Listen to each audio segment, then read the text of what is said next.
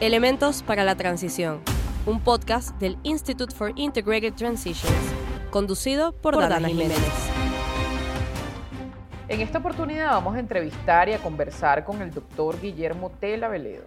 Él es politólogo, es doctor en ciencias políticas de la Universidad Central de Venezuela. Actualmente es decano de la Escuela de Estudios Liberales de la Universidad Metropolitana y profesor de Historia del Pensamiento y Teoría Política en la Universidad Central de Venezuela.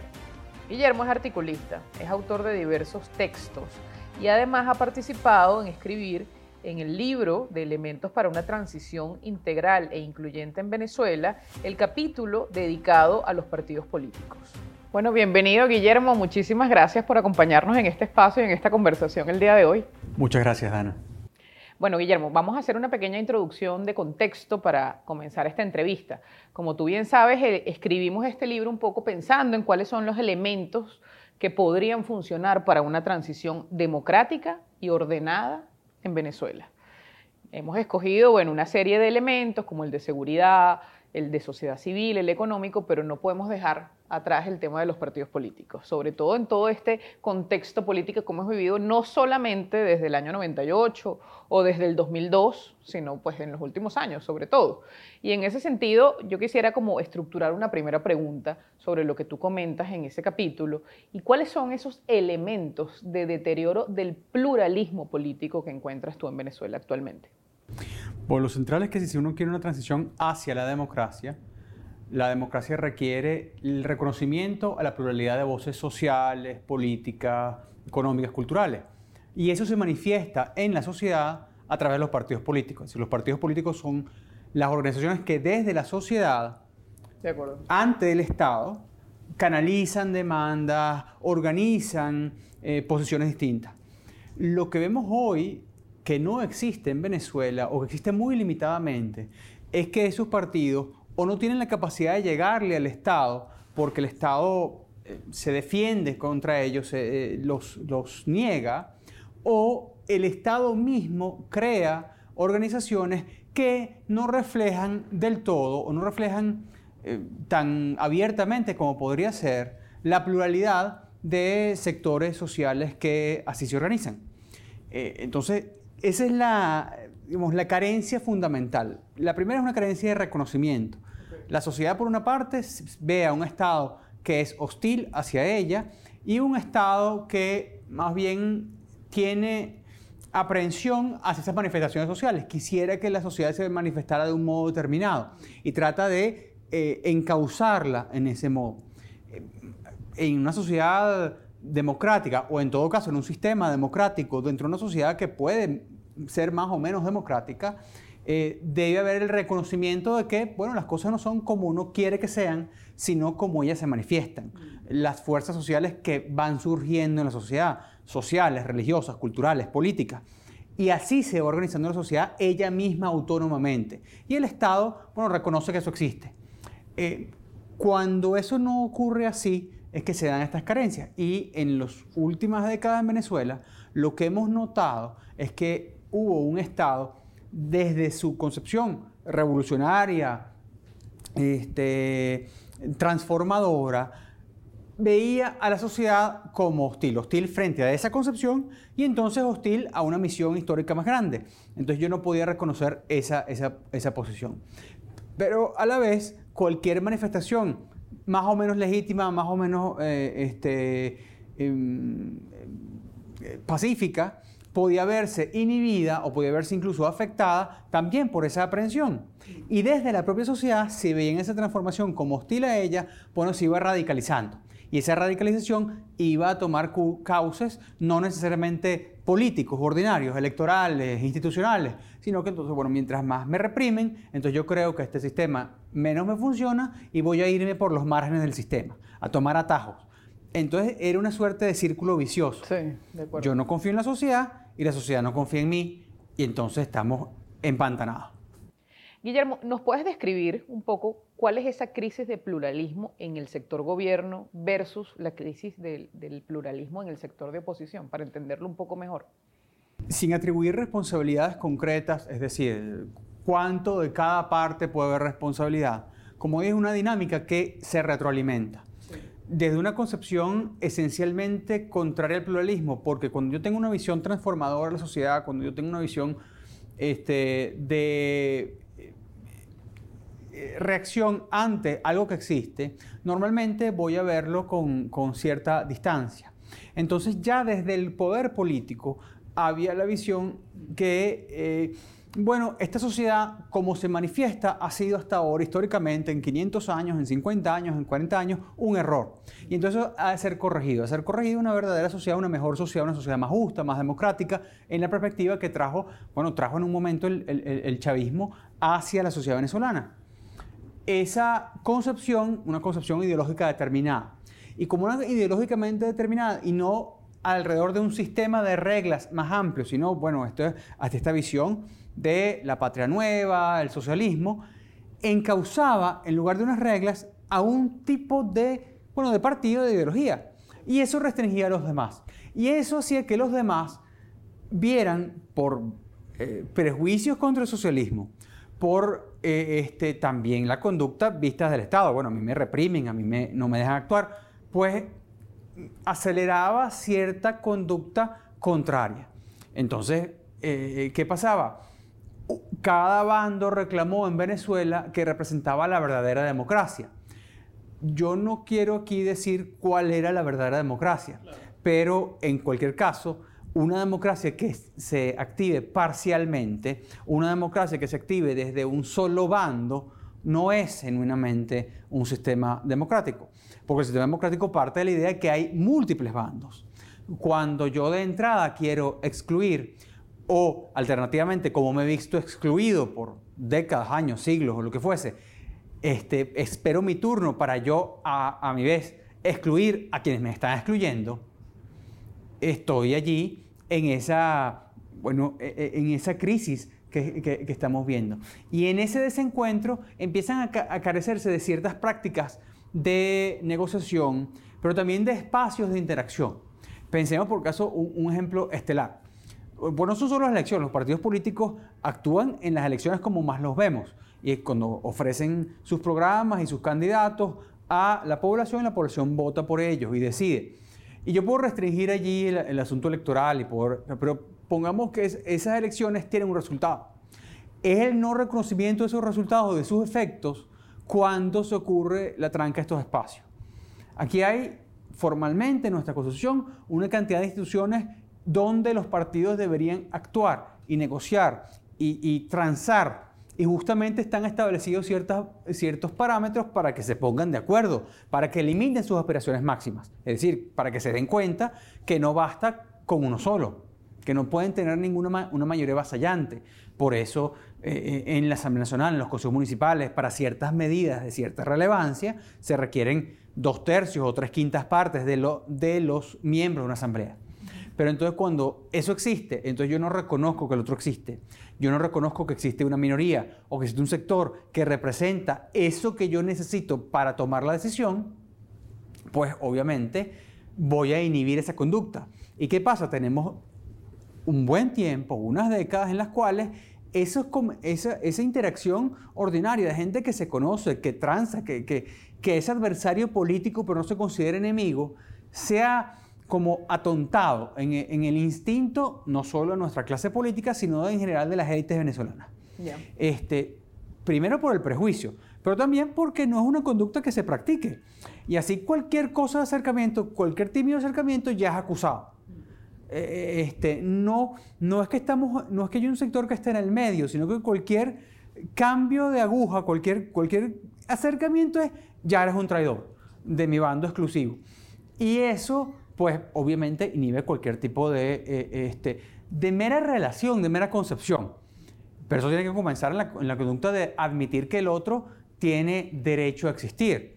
Pero si yo parto desde mi perspectiva propia, que mi visión es exclusiva, eh, eh, no voy a partir de, esa admisión. Esto es algo bastante, bastante básico, porque se ha inhibido por la conducta.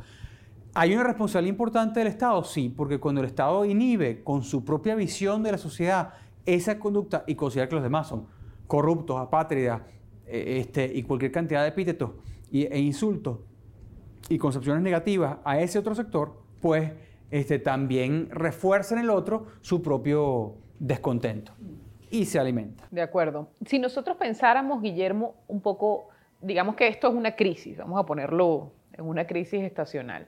Si nosotros quisiéramos pensar en cuáles son esas características para rescatar ese sistema político venezolano que tú mencionas en el libro, que son necesarios para una transición hacia la democracia, ¿cuáles serían esos elementos, esos incentivos que hay dentro del sistema político? Bueno, hay incentivos en términos de reglas, incentivos en términos de conducta. Este, y las reglas a su vez estimulan ciertas conductas.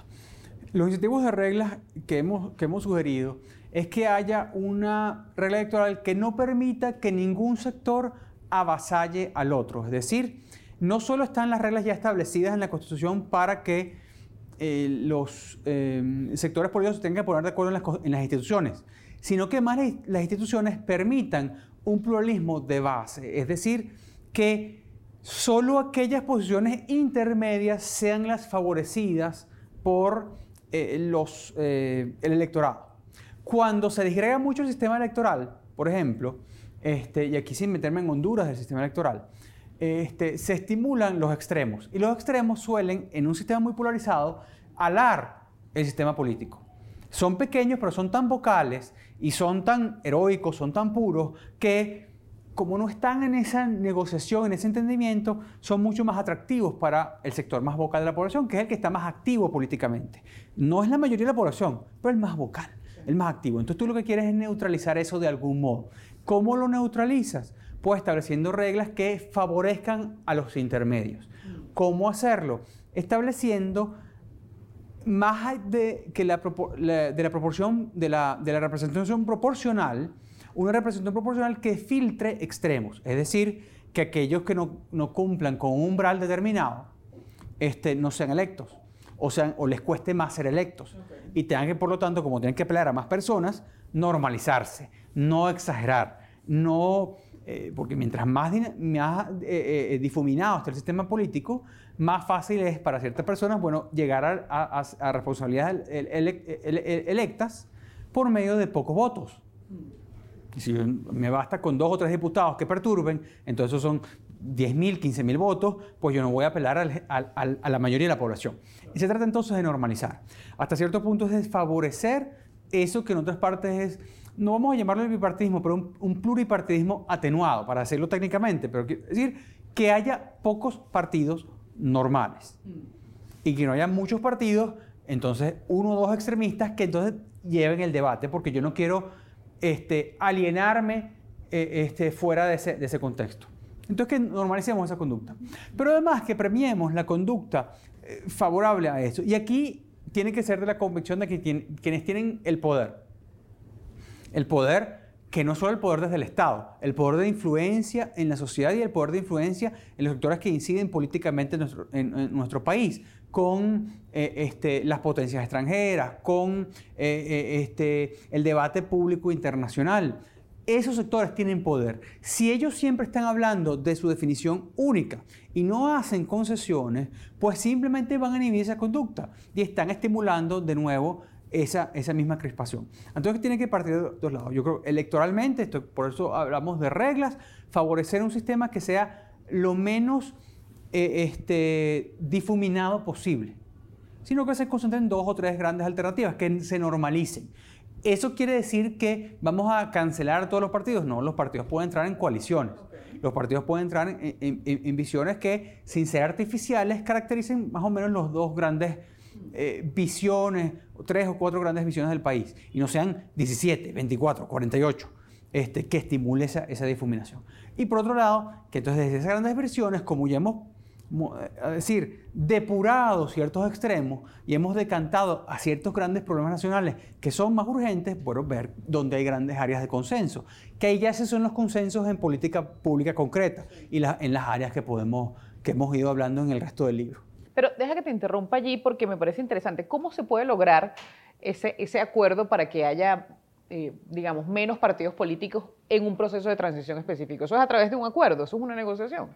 No necesariamente primero tiene que haber una especie de convicción de conducta. Yo no voy a llegar a una, una, negociación, pues si yo estoy llegando a una negociación sin ninguna convicción de la legitimidad del adversario, y de hecho concebirlo como adversario, yo estoy entrando, bueno, bajo la fuerza, estoy obligado. Y al entrar obligado, siempre voy a resentir el acuerdo al que llegue. Piénselo como un asalto. Un asalto es, en términos absolutamente formales, un tipo de negociación. Pero yo estoy aceptando unos términos que en una vida ordinaria me son inaceptables. Yo llego a un asaltante que me eh, obliga por la fuerza a aceptar que le entregue algo mío, mi vida o mi propiedad. Entonces, esa es la negociación allí. Yo siempre voy a estar eh, dolido con ese acuerdo. No es un acuerdo al que llegué tranquilamente. Yo puedo decir que formalmente, bueno, a ti te pusieron a escoger. No, pero no. Entonces, eh, sanciones o golpe de Estado, eh, este, claudicación o corrupción. No, eso no puede ser. Entonces, tiene que partir de la convicción que es distinto cuando yo tengo algo que aportar. Y allí es distinto. el, el producto puede ser similar, pero yo recibo algo a cambio. Yo, cuando voy a una tienda, y perdonen que lo ponga en estos términos, y entrego mi dinero a cambio de un bien o un servicio, me voy a comprar un jugo o me voy a comprar, voy a comprar unos litros de gasolina, estoy entregándolo voluntariamente porque yo tengo esa necesidad. Si yo estoy, si ese mismo bombero o, o tendero me apunta con una pistola y me dice, dame la plata y no me da nada a cambio, y yo simplemente digo, bueno, esto, esto es un abuso, pues me voy a sentir siempre resentido de, este asunto. Entonces tiene que haber la convicción de que yo puedo dar algo, y, pero además puedo conseguir que el otro me va a dar algo necesariamente. Y no se trata meramente de incentivo, insisto, es algo de convicción. Tiene que haber convicción de las partes, porque muchas veces pasamos que estamos entrando a procesos, a procesos de negociación y acuerdos que son necesarios, que son útiles, pero como estamos con esa suspicacia, estamos esperando, bueno, yo lo que estoy esperando es del otro un resbalón del otro estoy esperando un desliz y a ver cómo lo voy a... Esta vez sí le voy a ganar la partida. Y entro como si no haya nada que, negociar. Y en el fondo no estoy queriendo negociar, lo que quiero es ganar. De acuerdo. Y así no se puede. De acuerdo, de acuerdo. Vamos a ver un momento ese, ese rol de los partidos eh, históricamente, eso que tú analizas en el libro de forma muy aguda. ¿Cuál ha sido la participación de los partidos políticos en esos procesos de transición y qué lecciones recoges de ese análisis que hiciste en el libro? La participación es muy importante en cuanto a los partidos políticos porque es un símbolo, es una demostración cuando hay un sistema de partidos pluralista, cuando en efecto existen multitud de partidos que compiten en buena lid electoralmente, que es el modo en que lo manifestamos, ese es un buen síntoma, así como el, grado de que tú ya estás entrando en democracia o es un símbolo normalmente muy vistoso de ello. Pero para que eso ocurra, tiene que haber procesos de apertura las transiciones no ocurren simplemente porque yo las declaro. Esas son las revoluciones. Yo puedo entonces decretar una revolución, establezco un estatuto electoral y demás. Y bueno, eso no es lo que se persigue, porque las, revoluciones o las rupturas, los cambios rupturistas, golpes de Estado, eh, pronunciamientos, etcétera, que rompen con un sistema y cancelan un sector de una vez, el sector que se considera obstáculo para ese cambio político, eh, eh, pues pueden parecer muy atractivas, pero no son este, necesariamente ni más pacíficas ni más estables en el tiempo. La idea de una transición es que justamente sea estable en el tiempo y eso requiere un fenómeno que es más o menos controlado. Lo podemos ver históricamente.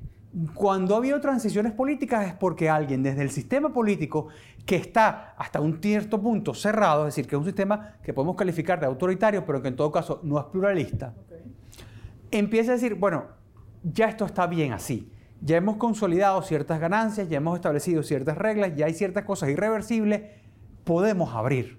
Podemos abrir ya porque tengo la convicción de que o porque me conviene. Porque conviene, porque las condiciones mundiales, globales, eh, este, hacen que yo quiero tener otros aires. Hay una nueva generación en el poder, hay, unos nuevos eh, visiones, pero tiene que ser alguien que desde el poder haga esa apertura.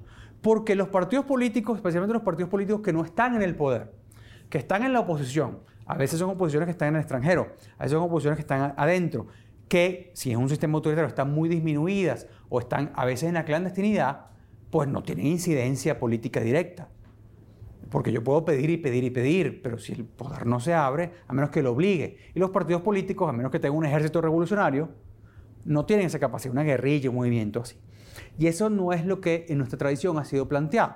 Y voy a poner dos momentos históricos para decir esto en esos, en esos términos. Aquí hay dos transiciones en nuestra larga marcha hacia la democracia y en el sistema pluralista que hemos tenido en la historia de Venezuela. En el siglo XX hay dos momentos transicionales importantes. El año 36, la apertura eh, iniciada desde el gomecismo, porque ¿quién inicia la apertura? La inicia el general López Contreras. desde la presidencia de la República, sí, con una corrección al gomecismo y todo lo que tú quieras, pero en todo caso es él, era el ministro de Guerra y Marina del, del, presidente Gómez, que como presidente de la República decide, bueno, voy a hacer unas amnistías, voy a hacer y ahí la sociedad empezó a manifestarse políticamente. No es que él decretó, esto es un partido, esto es un partido. Hizo la, la apertura, liberó a los presos, permitió que vinieran los exilados. Y eso empezó a generar dinámico. Luego hizo unas restricciones, porque hay cosas que le, eran inaceptables. Pero en esas restricciones ya había, vamos a decir, abierto la caja de Pandora. Y esa es la dinámica que en última instancia generó pues, la apertura de Medina y la apertura de la Revolución de Octubre, que se consideró insuficiente y vino a revolución. Criticada por el golpe de Estado de los militares y demás, que volvieron a cerrar el sistema. Y ahí viene el otro proceso, que es el proceso del año 58. Ahí los militares que sentían que una continuidad del, régimen dictatorial para algunos, constitucional para otros, de Marcos Pérez Jiménez, era este, negativo para sus propios intereses, decidieron cortar con eh, Marcos Pérez Jiménez y establecer nuevas reglas. Y en esas nuevas reglas, cortado con Pérez Jiménez, no cambia todo el sistema, porque esta gente que estaba en el sistema abriendo la puerta. Eh, Wolfgang el primer presidente de la Junta de Gobierno del año 58, era el comandante, eh, era el militar de más alta gradación en las Fuerzas Armadas. Este, su sable de contraalmirante se lo había dado el, presidente Pérez Jiménez. Es decir, no era un tipo, no era un guerrillero que estaba en la montaña, no era miembro de Acción Democrática, no era miembro de COPEI, era un tipo del sistema. Y es el sistema el que se abre. La Junta de Gobierno que organiza las elecciones del 58, que gana Rómulo Betancourt, es una junta de gobierno de gente que ha estado beneficiada por el sistema. Empresarios, sociedad civil, etcétera, Gente que estaba allí, que simplemente ve roto con Pérez Jiménez. Entonces rompen con el proceso de una ruptura. En ese momento se llamó revolución y demás, pero, pero no era exactamente revolucionaria, era, era muy normalizadora. Tanto así que, bueno, el esfuerzo de los partidos a su vez, y ahí ese es el otro rol, el rol de los partidos. Cuando se da esa apertura, podemos contrastar las imágenes. En los años 30, en los años 40, los nuevos partidos eran muy radicales, se enfrentaban mutuamente, los conservadores y los, y los socialistas. Eh, eso que va a ser luego a Copey. Eh, se detestan, pelean en la calle, pelean en sus grupos estudiantiles. En el 58, como viene este tiempo, han compartido prisión, han compartido este tiempo, decían, no, no, no, vamos a cuidar esto porque las reglas son más importantes que el que gane cualquiera de nosotros. Y allí se moderan eh, es distinto la acción democrática de 1958 al del 45. Es distinto el COPEI del 46 a el COPEI del 58. Se normalizan, se moderan, dicen, vamos a, jugar cerrado. Y eso beneficia el proceso que viene. Guillermo, yo te quiero hacer una última pregunta, un poco más compleja, ya, digamos, hablando en actualidad, en el año 2022. Y entendiendo que aquí también hay un conflicto en este momento entre los partidos políticos y que una de las, de las metas, digamos, para este año es poder mirar en el horizonte un posible acuerdo. La primera pregunta es cómo ves ese posible acuerdo entre las fuerzas políticas, de oposición sobre todo, y la segunda pregunta es cómo un proceso de reinstitucionalización de los partidos políticos ayuda a pensar en esa transición y en todos estos elementos además que nos acabas de, contar a lo largo de la entrevista. Bueno, hay un marco formal que existe en Venezuela con respecto no solo la democracia de los partidos, sino el reconocimiento de los partidos. Estos son dos procesos que deben ir en, paralelo, si se quiere. Está el reconocimiento del adversario y de modo de no estorbar al adversario, de jugarle limpio al adversario. No, no es lo mismo esperar tener un, un partido con un adversario este, y de repente este, antes de que llegue al entrenamiento, antes de que llegue al estadio, cortar los frenos del carro, contaminarle el agua de su casa, etcétera, etcétera. No, dejar que tenga sus procesos, que tenga su entrenamiento, que tenga sus actividades. Entonces allí tiene que haber desde el poder, no solo el reconocimiento a ese adversario, sino la no trabas a su actividad, entendiendo que esa actividad va a ser dentro de las reglas del propio sistema. Y el asunto es que las reglas de nuestro sistema no son las reglas del partido que maneja el sistema. Y eso es algo que el propio sistema debe, debe entender. Las reglas del sistema son las que están en las leyes, las, las reglas del sistema son las que están en la Constitución, cuyo cumplimiento en sí mismo favorecería esa dinámica. De parte de los partidos, también es ah, el, abandonar hasta cierto punto no sus deudas históricas. Hay, cuitas, hay, hay, hay, heridas que son difíciles de saldar. Hay, hay, hay sufrimientos, hay exilios, hay presidios, hay, hay, muertes, que si tú vienes con esa carga de frente, inhiben tu acción en, esta, en estas circunstancias. Y en eso hay que ser muy cuidadoso, muy cuidadoso. Porque si tú de una vez le planteas al otro, bueno, tú tienes que olvidarte de todo eso, digamos, desde el poder, del poder, eso parece relativamente cómodo. Eh, este, esa puede ser la impresión desde afuera. Bueno, tú simplemente te olvidas de, todos esos, esos, daños que yo te he hecho y eh, este, no me los cobras ni te quejas de ellos y vienes a, comportarte en el sistema. Para ese, sector, mientras no tenga ese reclamo, el poder político tiene que reconocer, bueno, aquí hay algo en lo, en lo cual hemos tenido afectaciones. Para eso hay hay mecanismos formales, justicia transicional y demás que, pueden ejecutarse. Pero más informalmente es el reconocimiento de que eso va a ser tratado que no necesariamente ha ocurrido en otras, en otras transiciones. Aquí hubo esa, especie de lema típico del siglo XIX, olvido de lo pasado. El problema con el olvido de lo pasado es que esas cuitas están ahí y yo voy a esperar la siguiente oportunidad. Y lo bueno es que debe haber ciertos tratos que pueden ser muy lentos, pero tienen que empezar a abrirse y tienen que decir, tiene que empezar con la admisión de que ha habido errores.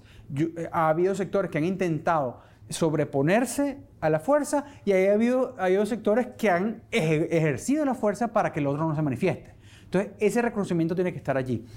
Este, y allí tiene que haber, pues, de nuevo, la vuelta a la política. Si simplemente accedemos a esas reglas y yo dejo que eso ocurra, va a florecer esa dinámica política bueno, transicional, que es lo deseable. Bueno, Guillermo, este tema evidentemente no es solamente para un podcast o, para un espacio como este de 30, 25 minutos. Aquí nos podemos extender durante mucho tiempo hablando de la problemática de los partidos políticos, de cómo ha evolucionado o involucionado eh, esto es simplemente como poner sobre la mesa unos elementos para incentivar el diálogo nacional sobre este tema y esperamos además volver a seguir conversando de este tema en el futuro en un espacio como este. Muchísimas gracias por, por atender a, este, a esta entrevista. Muchas gracias a ti, Dan. Ha sido un placer.